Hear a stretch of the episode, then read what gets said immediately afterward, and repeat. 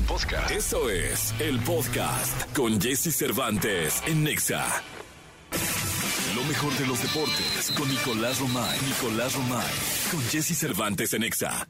Señoras, señores, Dali, como lo escucharon, está con nosotros el querido niño maravilla Nicolás Romay Pinal, ya en el trayecto rumbo a Doha, rumbo a Qatar, el querido Nicolache. Mi querido Nicolache, pues por fin se inauguró el Mundial eh, de Fútbol de Qatar, este que nos prometieron hace 12 años y este que es ya toda una realidad. Que, dame tu comentario de la ceremonia de inauguración y dame tu comentario del primer partido, por favor, Nicolache. ¿Cómo estás, Jesús? Me da mucho gusto saludarte. Ya te extraño, Jesús, qué bárbaro. ¿eh? Híjole, pues, ya, ya extraño todo pero, pero bueno, apenas estamos comenzando esta, esta aventura. Eh, huele a mundial, sí, pero diferente. Sí es una Copa del Mundo, pero la fecha, la ceremonia de inauguración, no sé Jesús, como que está siendo un mundial muy raro, muy diferente. Creo que ayer lo vimos en el partido, la derrota de Qatar 2 por 0 contra Ecuador, que por cierto, pronosticamos el viernes, Jesús. ¿Te acuerdas que, el viernes hasta hablamos con los hermanos ecuatorianos? Y ojo, ¿eh? Porque esta victoria y estos tres puntos van a poner a Ecuador a pelear en serio, ¿eh? Oye, Muchas pero, posibilidades de Ecuador de meterse, ¿eh? Déjame decirte una cosa. E, el gol que le anularon ilegítimamente Ecuador le puede pesar al final de, de, esta etapa del torneo, ¿eh? Porque se puede definir por un gol. diferencia de goles. Exacto. Sí. No, y aparte, sí es muy dramático ese, ese gol, mal anulado, porque es al minuto 5. O sea, la tendencia del partido era como de, oye, ¿de qué se trata? De que no le metan gol a Qatar. Ya después, pues no se puede hacer absolutamente nada. Ener Valencia, eh, un gran conocido del fútbol mexicano, con un doblete espectacular y así se lleva los tres puntos. Pero coincido contigo porque fíjate, están en el grupo A. Ecuador ya tiene tres puntos. Vamos a ver qué tiene que decir Países Bajos y Senegal. Ojo, pero la realidad, Jesús, es que Ecuador sí puede llegar a necesitar esa diferencia de goles para el recuento final. Claro, ese, ese, ese gol le, puede pesar. Porque digo, está, está visto que, que, tanto Senegal como Países Bajos van a pasar arriba de Qatar. Y el nombre del juego va a ser quién le mete más goles a Qatar. Sí, sí, de acuerdo. Aunque por ahí Ecuador nos sorprende y si le roba puntitos a Senegal o a Países Bajos, pues ya, la, historia cambia y puede estar en la siguiente ronda. Yo sí veo muy bien a, Ecuador, la verdad, y me da muchísimo gusto porque es un país fuerte que luchó muchísimo para estar en la Copa del Mundo y ahora lo va a tener que disfrutar y lo va a tener que aprovechar. Oye, eh, Nicoleche, pero no es engañoso, eh, yo también, yo dije, Ecuador puede ser el caballo negro, Kevin está jugando, pero no es engañoso calificar a un equipo cuando se juega contra, contra Qatar, contra, contra una selección que, que no mostró absolutamente nada en los 90 minutos. Pues yo también creo que, que el Mundial, o más bien el Mundial y los torneos que son muy cortos, que son de tres partidos, fase de grupos y ya después eliminación directa, tienes que aprovechar todas y cada una de las oportunidades, Jesús. Y ya la aprovechó Ecuador, ya hizo tres puntos Ecuador. Entonces ya dio el primer paso hacia el frente. Aquí sí creo que el orden de los eh, factores sí altera el producto. Aquí sí, porque no es lo mismo que te toque Ecuador, eh, que te toque Qatar, perdón, en el último partido que en el primero tuvo la fortuna Ecuador que le tocó en el primer partido y lo aprovechó. Porque a lo mejor cuando juegue el último partido eh, Países Bajos ya está calificado o ya está eliminado. O lo mismo para Senegal. Entonces ya Ecuador lo aprovechó. Oye, y me pareció muy raro, también este, lo comentaron por televisión, eh, la manera en cómo llenaron la ceremonia inaugural de invitados, que se nota que iban a la ceremonia de inauguración. Entonces el partido les aburrió y se salieron. Este, faltaban 20 minutos para que terminara el, partido de fútbol y el 40% del estadio ya no estaba. Sí, sí, triste eso, porque estamos acostumbrados a ver estadios llenos en los copas del mundo en todos los partidos. Sí, no, y creo que estas cosas difícilmente pasan y pasan de esa manera.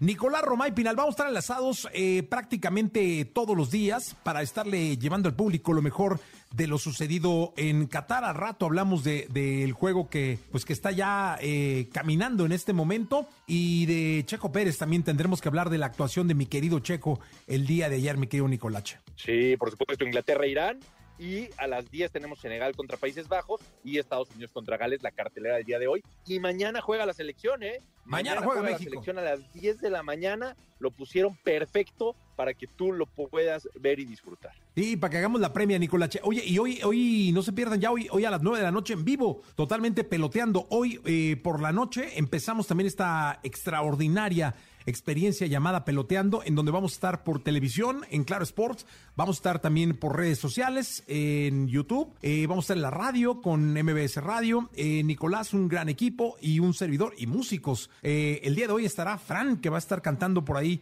la canción inaugural y nos la vamos a pasar muy bien hoy por la noche, Nicolache. Ya desde Doha, ya desde el Mundial, desde tierras mundialistas, hoy empezamos esta gran aventura eh, muy emocionado y aparte de que vaya Fran al primer programa, Jesús, ¿qué más se puede pedir? Eso, caray carajillo, caray carajillo, Nicolache. Lo escuchamos en la segunda. Abrazo, Jesús. Abrazo. Toda la información del mundo del espectáculo con Gil Barrera, con Jesse Cervantes en Nexa. Bien, señoras, señores. Abraham, grita, por favor. Abraham, todo el que está aquí, Abraham Franco está ahí, escondido, como un ratón. Ahí, que venga, venga, sáquenlo de ahí, sáquenlo de ahí y que grite, grítala acá. Sí, no, no, aquí todo el mundo grita. Eh, no, no chiflido, es grito, es grito, es grito. 3, 2, 1, ¡todos! Sí, sí, sí, muy bien. Está aquí. Gilillo está con nosotros. Habemos información de espectáculos en este lunes 21, que es puente y nosotros aquí trabajando, Gilillo. Ah, pues como debe de ser, mi querido Jesse, como debe de ser. Hoy justamente, pues, pues ya todo el mundo se empezó a poner las pilas sobre el Mundial, ¿no? Todo el mundo arrancó ya sus transmisiones. La, el agarrón, eh, particularmente entre Televisa y TV Azteca, está todo lo que da. Cada cual está echando su mejor fórmula. Por un lado, pues, esta dupla de Martinoli Luis García, este, y, y los extras de eh, eh, eh, Jorge Campos, este, el costeño, por un ambos lados hay comediantes, ¿no? Este, del lado de Televisa está Facundo también, anda por allá el Wherever Tomorrow, ¿no? Todo el mundo está como moviendo sus mejores fichas y es un agarrón, mi a todo lo que da, ¿eh? Están prácticamente echando toda la, la carne al asador. En el Estadio Azteca hay un foro donde hacen desde la, eh, la jugada.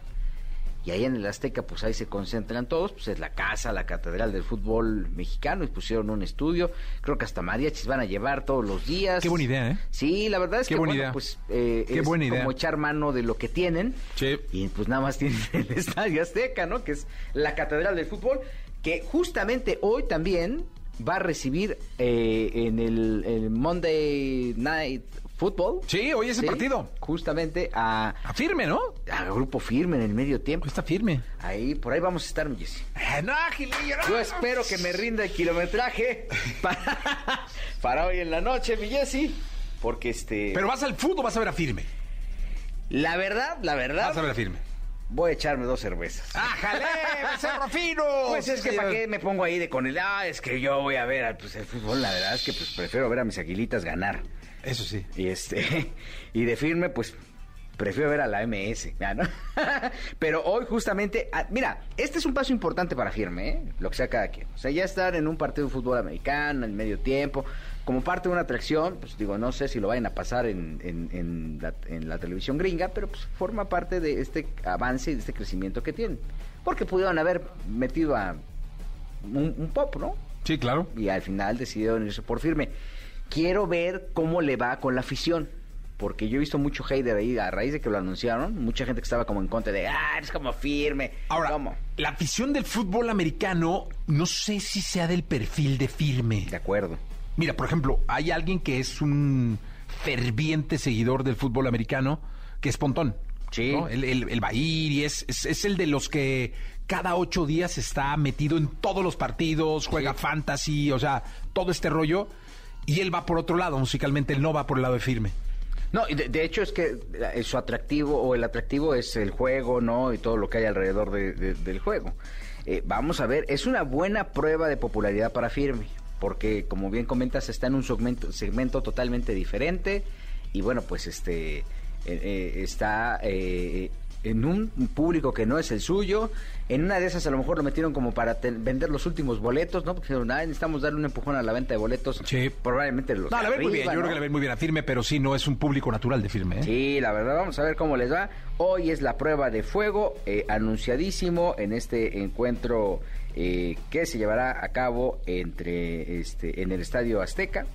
Lo va a transmitir el 5 eh, por la noche y pues si lo quieren ver y si quieren ver cómo le va a Grupo Firme pues creo que vale la pena darse una vuelta independientemente de lo que le pase a San Francisco. Oye, y ahí va a estar el querido Gilillo, ahí va a estar Gilín. Vamos a ver si nos rinde el kilometraje, mi Jessy, porque como bien sabes, ayer viaja Rista. Sí, ahorita la segunda nos platicas, ¿no? les cuento cómo, cómo nos fue en Guadalajara, Jalisco. Eso, señor. Vámonos. Todo lo que temes preguntar, pero te mueres por saber. Sexo. Con Alessia Divari. En Jesse Cervantes en Exa. Desde el país de la bota, celebrando a los hombres como se merece, señoras y señores. Alessia Divari, yo pensé que me iba a mandar un pastelito el día de hoy, que iba yo a tener un pastelito, globos en la, en la, en la cabina, que iba a estar en la cabina, eh, festejado, Divari. Pero creo que con que me hubieras puesto el mundial eh, este fin de, de semana tengo, tengo suficiente. ¿Cómo estás? Muy bien, muy contenta, muy contenta de hablar de este día que se habla poco, ¿no? del Día Internacional del Hombre, que fue este sábado 19 de noviembre, y que de pronto pasa un poco como sin pena ni gloria. ¿no? Eh, qué dura, me qué parece- dura. qué- Me parece importante retomarlo. Hijo, qué dura te vi, sin pena ni gloria. ¿no? Nosotros los hombres ahí estábamos Pues, echándole canillas. ¿Estás de acuerdo? Poniendo nuestra ¿Estás semillita. estás, con- estás consciente que el 19 de noviembre es Día del Hombre? ¿Se Dame. hace algún festejo? Tú lo con... Nada, en general, en general se hace poco ese día. Eh, y bien, y, lo cierto es que ya tiene varios años esta celebración. Empezó en 1999. Fue una iniciativa de Trinidad y Tobago, del Comité Internacional del Hombre allá en Trinidad y Tobago. Y año con año se han ido anexando países. El nuestro no es de excepción. México forma parte de los más de 60 países al día de hoy que celebran este día. Eh, el 19 de noviembre como Día del Hombre y que tiene y que tiene tres objetivos muy básicos este día, ¿no? Uno que tiene que ver con promover los modelos masculinos positivos, con, estas famosas nuevas masculinidades, eh, digamos que nos liberen a hombres y mujeres del machismo, de la violencia y de los roles de género rígidos y estereotipados eh, que generan en muchos casos violencia. Eh, el otro objetivo tiene que ver con celebrar las contribuciones positivas ¿no? de los hombres a la sociedad. Eh, y el tercero, y no menos importante, de hecho me parece eh, un, un punto vital en el caso de los hombres, tiene que ver con eh, concentrarse en la salud y el bienestar social, emocional, físico y bueno, espiritual de los hombres. El tema de la salud es bien importante. No sé si tú sabías eh, que los hombres en general, particularmente en América Latina, tienen entre 5 y 7 años menos en cuanto a expectativa de vida que una mujer. Y esto tiene que ver con las principales causas de mortalidad en los hombres en América Latina, que van de accidentes de tráfico, suicidios, lesiones y violencia. ¿Ok? Nada, Ok. no suena nada bien. No, nada bien. Eh, Estaba como muy consciente del detalle, pero no, no lo tenía como cifra así. Esto de los cinco o de, de cinco a seis años. de mm, 5 a 7 años. De cinco a menos. siete años menos. Wow. Son un buen. Sí, cómo no. Eh, y sobre todo las causas, ¿no? O sea, las causas por las que la expectativa de vida es menor en el caso de los hombres tiene que ver estrictamente con el género, ¿no? Con el hecho de ser hombres. Eh, entonces, esto me parece muy relevante y sobre todo porque, por ejemplo, aún a nivel de salud sexual, hablando en particular, por ejemplo, la salud sexual en el caso de los hombres, es los hombres no van al médico, ¿no? O sea, por ejemplo, tienen un tema de disfunción sexual y no se atienden porque, porque el género, el estereotipo, ¿no? Eh, lo que la sociedad o la cultura nos dice es que los hombres son fuertes y no deberían estar apoyo y son los encargados del tema sexual y son los que deberían tener todo en orden en el terreno sexual y entonces muchísimos hombres no se atienden, ¿no? Un tema de salud sexual o no van a su chequeo de próstata, por ejemplo, a partir de los 40 años. Eh, es eh, la, la gran mayoría de los hombres en salud en general, particularmente en salud sexual, llegan con enfermedades eh, mucho más avanzadas que las mujeres, por ejemplo. Se atienden mucho después eh, por un tema de género, por un tema de sentir que no deberían, que yo me tengo que aguantar, que yo tengo que ser fuerte, eh, que no, que, yo no necesito el apoyo y que yo no me tengo que enfermar porque soy hombre, ¿no? Y entonces yo debería de aguantar recio a la vida. Eh, y eso son parte de las cosas que tienen que ver estrictamente con el género, con el hecho de ser hombres en la sociedad que vivimos. Oye, y luego que, que son cosas que parecen absurdas, ¿no? Porque lo de menos es que seas o no seas hombre, tienes que atenderte, tienes que cuidarte. Y mira, esto de la disfunción eréctil luego se trata poco por, por la vergüenza, porque eh, te da pena que se sepa. Incluso, eh, eh, platicando con un doctor, me decía que incluso al doctor, o sea, les da pena llegar y, comentarle al médico. que tienen un problema serio o que tienen una infección y se la andan tratando con remedios caseros por el solo hecho de, de perder de alguna manera estúpida la virilidad. Exacto, correctísimo. Eso es exactamente lo que ocurre en el caso de muchísimos hombres y por supuesto que parte del objetivo de tener un día o de conmemorar un Día Internacional del Hombre tiene que ver con esto, ¿no? Con ampliar los panoramas, con entender que más allá de hombres y mujeres somos seres humanos y todos necesitamos ir al doctor, todos necesitamos y tenemos derecho a la atención sanitaria, a cuidar de nuestra salud, ¿no? Eh, independientemente del tema que sea. Y por supuesto hablando de de la salud sexual o de la sexualidad en general, particularmente en los hombres, eh, con ampliar los panoramas, con, con entender que los hombres no son encargados del tema sexual, que es eh, que cada uno pobremente somos responsables de nuestra sexualidad, de lo que queremos, lo que no queremos y lo que nos gusta, no nos gusta y cómo mediar entre unos y otros. Eso es tarea de todos, no específicamente de los hombres, particularmente en una relación heterosexual, ¿no? Eh, no es chamba de los hombres y las mujeres nomás nos esperamos a ver a que nos resuelvan la vida, pues, ¿no? En ese sentido. Em, es, tarea, es chamba de todos, ¿no? Cada uno nos toca hacernos cargo de nuestro pedacito. Em, y entonces, de verdad, es, es, un momento, me parece que el 19, que fue el sábado, eh, lo que pretende ser un día de reflexión, de ampliar horizontes y de entender que el género eh, muchísimas veces, dada la construcción que hemos hecho de lo que significa ser hombres y lo que significa ser mujeres, muchísimas veces nos limita mucho más de lo que nos abre posibilidades. Y entonces se trata de reestructurar, de cuestionar y de darnos a la tarea de crear modelos positivos y mucho más eficientes de los que tenemos al día de hoy. Sí, totalmente de acuerdo. Divani, muchas gracias. Al contrario, vayan mandando sus dudas, nos escuchamos el miércoles. Nos escuchamos el miércoles. Oye, por cierto, ¿por qué no das tus redes para que te sigan?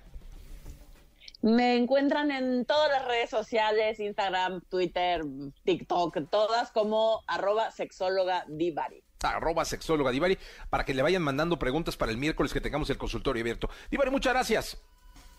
Al contrario, lindo día. Gracias, gracias. Está Divari con nosotros. Eh, vamos a ir rápido a un eh, corte comercial. Ah, no es cierto, vamos con música. Vamos con Dua Lipa, se llama Don't Start Now aquí en XFM.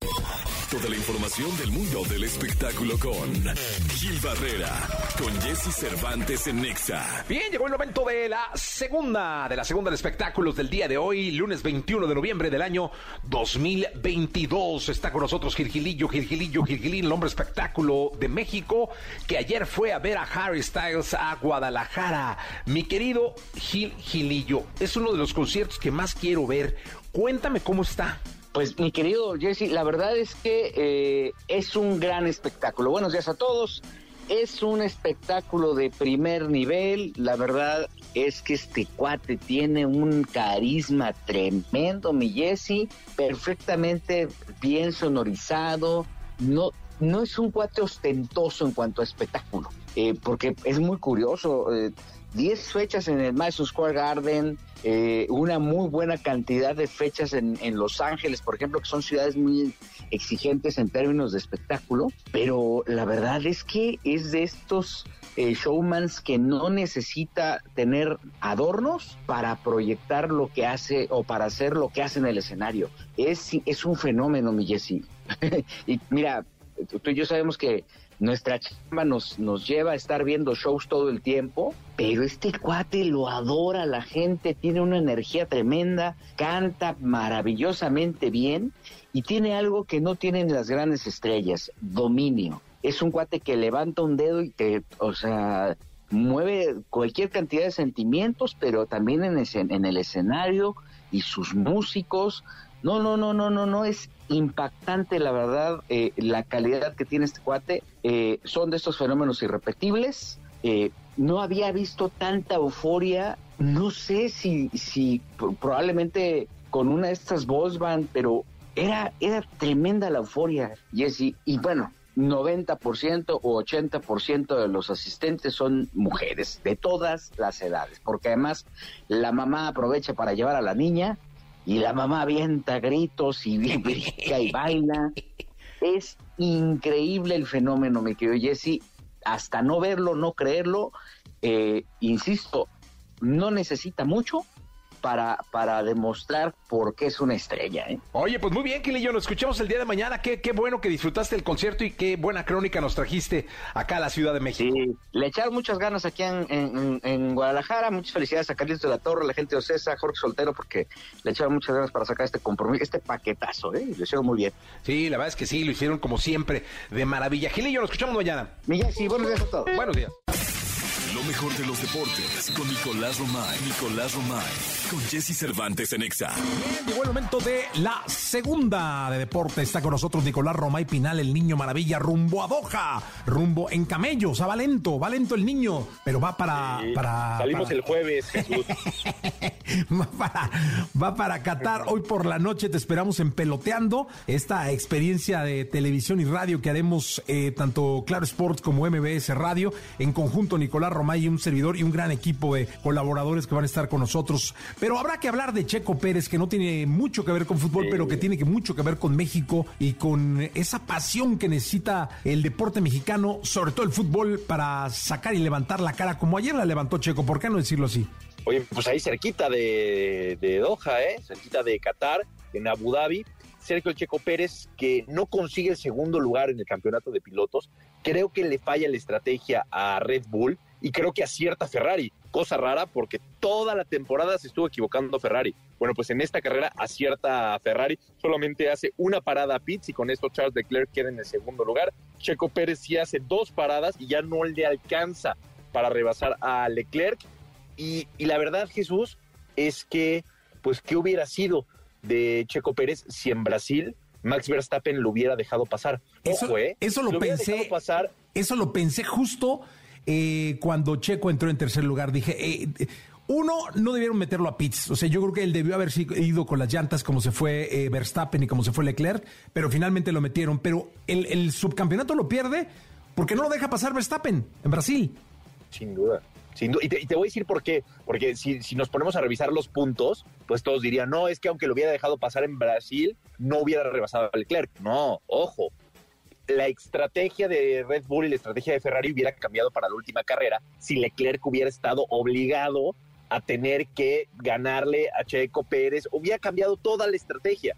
Entonces fue muy diferente el llegar a la última carrera empatados en puntos a llegar a la última carrera con ventaja. Sí, totalmente yo. Pero mira, finalmente viéndolo de, esta forma, y leí por ahí a Elías Ayud que decía que Checo nos malacostumbró o sea, finalmente un eh, tercer lugar en el campeonato de pilotos, es el tercer mejor piloto del mundo en este momento, Checo Pérez, tapatío, mexicano, eh, un podium en Brasil, un podium en, Abu Dhabi. Eh, la verdad es que nos malacostumbró, hoy vemos el tercer, o muchos ven el tercer lugar. como no, no se pudo, no, claro, o sea, es el mejor deportista que tiene este país en este momento.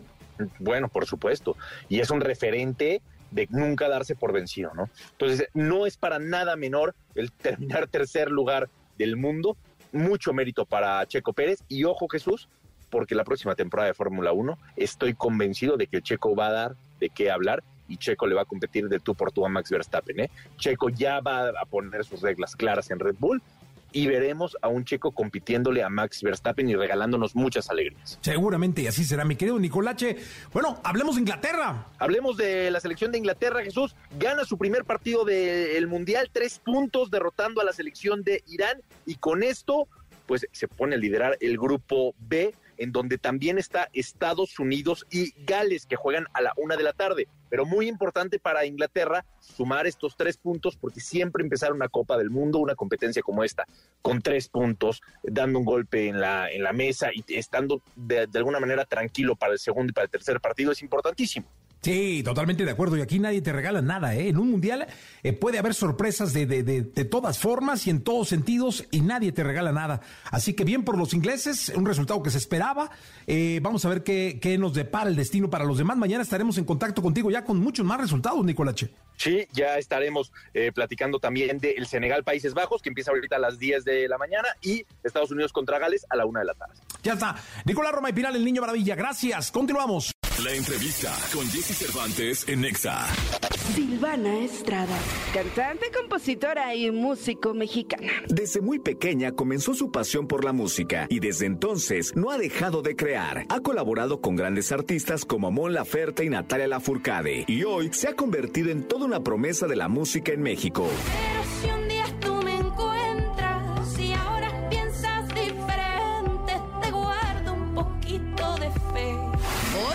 Con Jesse Cervantes, Cenexa revivimos la entrevista en cabina con la ganadora del Latin Grammy, Silvana Estrada. Brindo por las almas que se fueron dejando en su camino. Oye, yo diría más que una promesa, una linda realidad. Eh, Silvana, bienvenida a este programa. Gracias, buenos días. ¿No sabes qué ganas tenía de que vinieras, eh? Yo también, la verdad, estaba muy emocionada. No, ya, de verdad, ¿sí? sí. ¿Sí quieres venir? Sí. A ver. Mmm, ¿Cómo le hiciste la... todo? Porque te invitábamos y te invitábamos y. ¿De verdad? No podía, sí. No, y oye, Silvana, Silvana está ocupada y tiene trabajo, tiene tra... Qué bueno. Bueno, es que estuve varios meses de... O sea, este año he estado casi todo el año fuera. Sí, qué es, bueno, eso es muchísimo. Eso es muy, muy bueno. bueno. Sí, sí, sí, sí, Eso es maravilloso, que no vengas porque tienes mucho trabajo. Sí. Eso quiere decir que la gente te está escuchando mucho y te quiere mucho, además. Sí, pues sí, bueno, muchos shows, que eso al final es lo más bonito de todo ese trabajo, ¿no? ¿Cómo podríamos resumir la historia de Silvana Estrada para que la gente escuchara un bello cuento, digamos, o una buena historia? Pues mira, eh, mi historia ha sido así bastante caótica, pero yo diría que empezó desde mi casa. Crecí en una familia de músicos y de lauderos en el campo. Y como muy, muy chiquita empecé a cantar y empecé a escribir. Por ahí de los 15, 14 descubrí este instrumento que tengo aquí, que es el cuatro venezolano. Empecé a hacer canciones. Eh, y desde entonces no paré, no paré. Luego me fui a Nueva York, grabé un disco con Charlie Hunter, empecé a estudiar jazz. Eh, tuve mi primera crisis de no saber si quería, eh, ¿no? Cantar en inglés, en español, si quería hacer jazz o qué quería hacer. Y yo creo que las canciones me salvaron un poco, como que las canciones me fueron enseñando el camino, así como, mira, tú eres de aquí. ¿No? esta es tu raíz, este es tu folclore, esto es lo que tú quieres decir, esta es tu realidad. Y en cuanto empecé a contar yo mis historias con, con el sonido como, como más mío, cuando empecé a, como a cantar como desde la raíz, con mi esencia, cuando empecé a escribir un poco mis, mis, mis experiencias, ¿no? A dar como, como a poetizar sobre lo mío propio, ¿no? Sobre mi propia vida y un poco dejar como esta cosa de querer sonar a otras personas, fue que empecé como a, pues a desarrollarme a mí misma desde una manera como más honesta, más bonita. Y empecé a escribir, eh, bueno, canciones así sin, sin parar.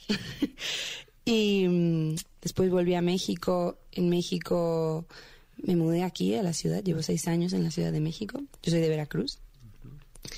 Y como muy poco a poco, ¿eh? Ha sido así como muy piedrita, piedrita, piedrita, ir haciendo primero bares, luego venues más grandes, luego teatros, eh, luego hacer giras en España o en Europa o en Latinoamérica, en Estados Unidos.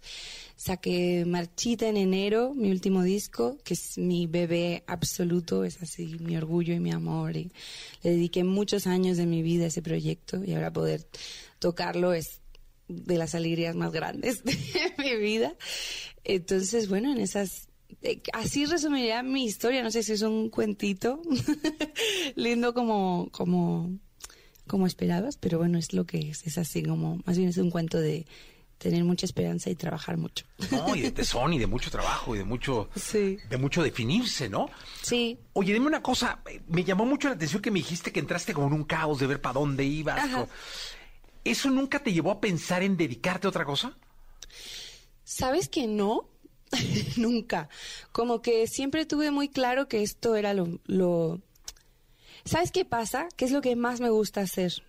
O sea, como crecí en familia, en una familia donde, por ejemplo, mi hermano no es músico, pero la música es el 98% de nuestras vidas. Es lo que más nos gusta, así convivimos, así pasamos, as- es lo que hacemos en las fiestas, cantamos, eh, cuando vamos en el coche cantamos, eh, si estamos en silencio, pues ponemos un discazo, o sea, como que bailamos, como que Siento que en Veracruz, por ejemplo, el- la identidad musical es como súper fuerte y muy, muy colectiva y muy comunitaria y muy del día a día.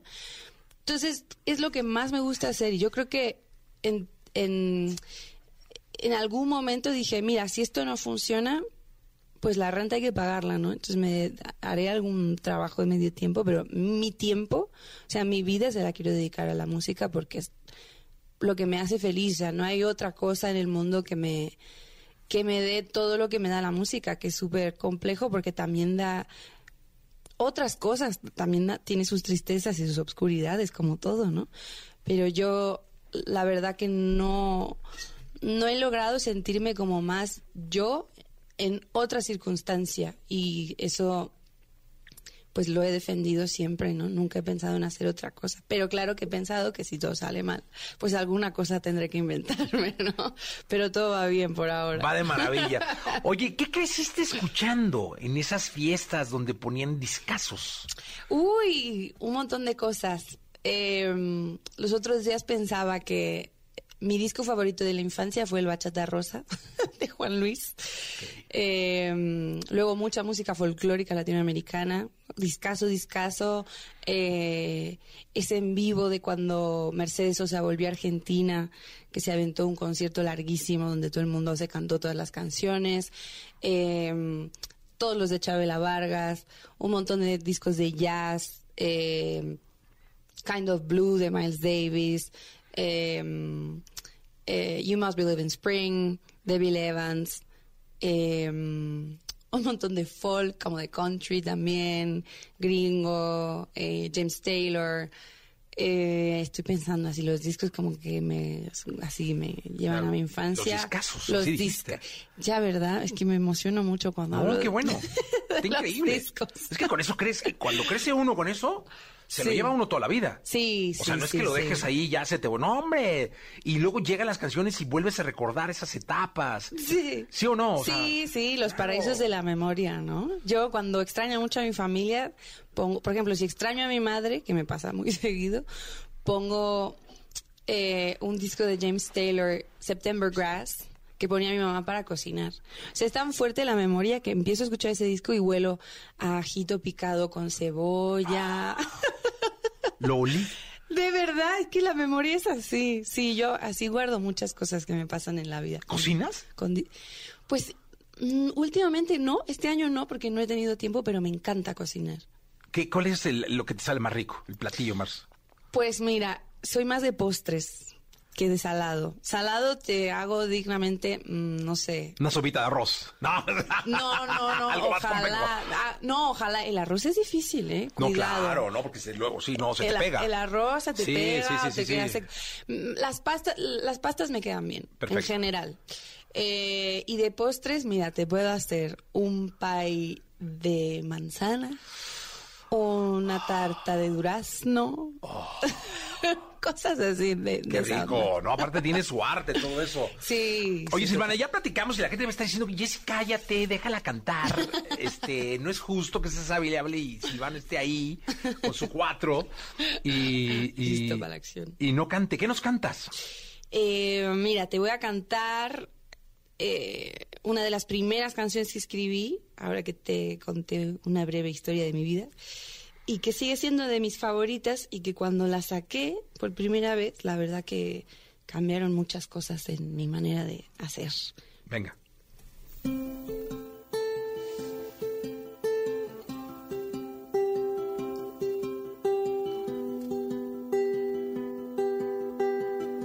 Jesse Cervantes en vivo. Tengo tres caras posibles, tú me las quitas todas. Tengo una risa con alas que vuela si estamos a solas. Tengo una voz y una piel que quieren que tú las descifres. Tengo la vida muy corta para entender lo que dicen tus ojos que cuando los miro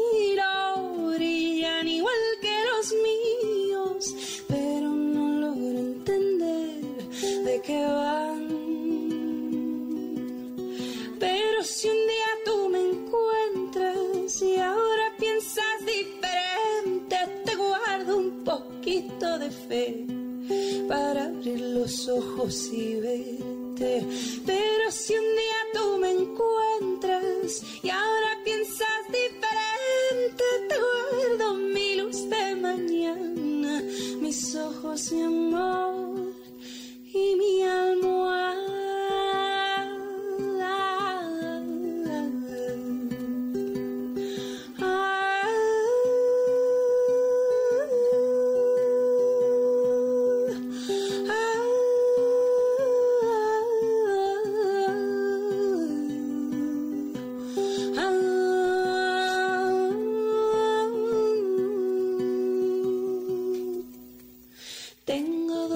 dos besos pendientes, uno por cada mejilla y un abismo de cristal por cada herida. Tengo el espacio carente que ocuparía tu abrazo si se nos diera el caso de vernos lejos de la gente.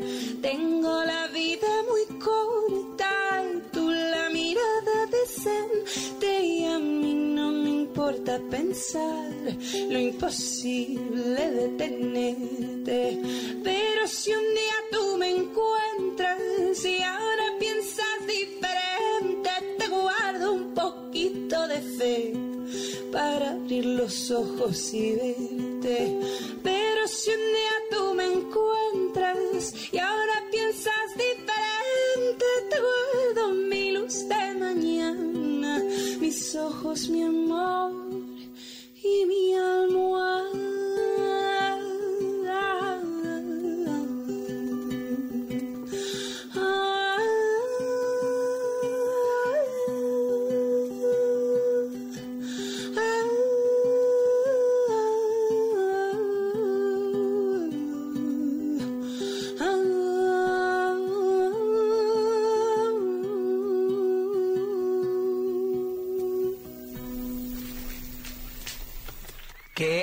Hermoso momento, caray. Bendita radio que nos da la oportunidad de tener este tipo de, de, de momentos en la radio, en vivo además, porque estaba yo pensando, digo, caray, mucha gente puede pensar que es grabación, está perfecto. Pero no, está Silvana, Silvana Estrada en vivo en este programa y me da muchísimo gusto que pues le hagas la mañana rica a la gente. Ay, es un placer. Cantar de mañana es fuerte porque es- siempre es difícil, pero es como hacer yoga, como que te tiras rico. A mí me encanta. ¿Sí cantas de pronto en la mañana? La verdad que sí. Pues, o sea, me, pa- me pasa que me ayuda a despertar. O sea, de hecho, lo primero que hago es como, por ejemplo, ayer me desperté tempranísimo cantando todo lo que escuché y dije, bueno, qué bueno despertar así. ¿Qué opinas de Rosalía? La adoro. Me agarras en un momento de crush total porque la vi. Me pareció el show más espectacular del planeta. Me encanta, me parece tan arriesgada, tan honesta, tan trabajadora, tiene tanta propuesta, es tan, al mismo tiempo tan popular, ¿sabes? O sea, como tiene un corazón popular, como, como Juanga, como José José, ¿sabes? O sea, para mí es esa cosa de velar siempre por, por la gente, ¿no? Contar historias, o sea, bonitas o tristes, pero que, que la gente las goce. Me di cuenta que, que la Rosalía viene de ese, de ese mundo, ¿no? Que es muy, muy colectivo, muy generoso, muy, pues sí, muy popular, muy bonito, me encantó. ¿Y qué otro concierto disfrutas y cantas? ¿Qué otro concierto disfruto y canto? Bueno, el año pasado vi a Bon Iver, vi el show de Bon Iver en Austin y también me pareció un show así, o sea, ese show es un un evento, una fuerza de la naturaleza también hermoso, es diferente, como que hay mucha menos colectividad, hay mucho menos sentir que estás siendo parte del público, es más como que estás viendo tú solita, estás viendo una montaña o una cascada, se siente algo así como una fuerza de la naturaleza.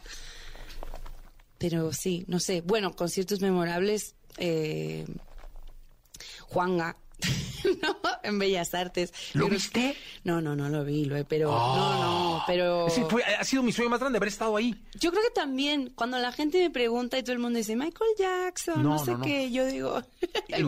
Haber estado Bellas habría sido para mí lo máximo en mi vida. Me pude haber Sí. dedicado a otra cosa. Sí, sí. Si yo lo vi en Palenque, lo vi en el Auditorio Nacional. Ay, wow. Este, en Palenque era maravilloso. Pero ese concierto específicamente, Sí. Sí es como el sueño de mi vida. Sí, sí, el mío también es muy fuerte.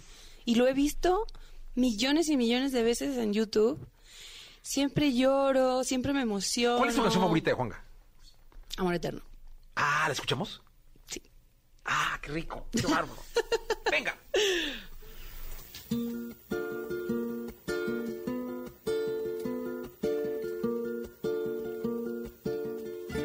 Jesse Cervantes en vivo.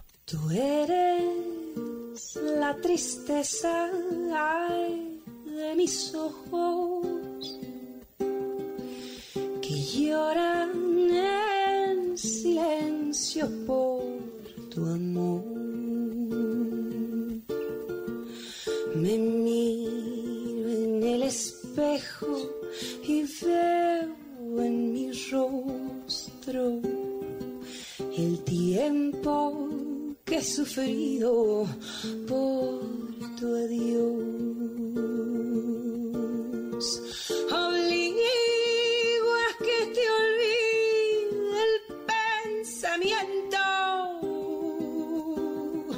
pues siempre estoy pensando en el ayer. Prefiero estar dormida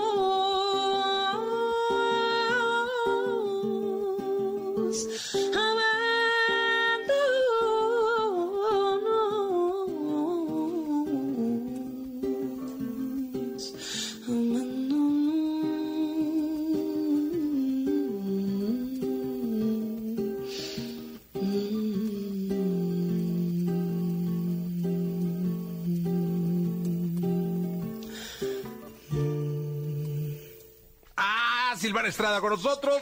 ¡Qué bonito! ¡Qué bonito! Gracias. Gracias, por estar acá. Y dejamos brindo en la radio, ¿no? Sí. Ahora conviértete un poco en locutora y preséntala. Bueno, la canción que están a punto de escuchar es mi nuevo sencillo Brindo. Es una canción que es el primer sencillo de un EP que escribí eh, de canciones, unas que tenían tanta alegría y tanta esperanza que no entraron a marchita, no pasaban el filtro de, del drama y de la tristeza, y se quedaron afuera y me esperé, me esperé porque las quería agrupar. Y, y bueno, este EP es un abrazo al corazón, es un EP que canté mucho en la cuarentena cuando necesitaba melodías que me sostuvieran y que me rescataran y que me recordaran el calor del- de la compañía y del abrazo. Y por esto este EP se llama Abrazo. Y Brindo es el primer sencillo que habla de volver a ver a los amigos. Venga entonces. Brindo por encontrar un nuevo día donde quepa tu amor y mi alegría. Brindo por devolvernos la sonrisa y de a poco que se haga brisa. Brindo por el río y el silencio, por regresar a casa aunque esté lejos. Brindo por cruzarme en tu camino y así mi voz vuelve a tener sentido. Brindo por hacer tu piel destino y por. Escuchaste el podcast de Jesse Cervantes en Exa.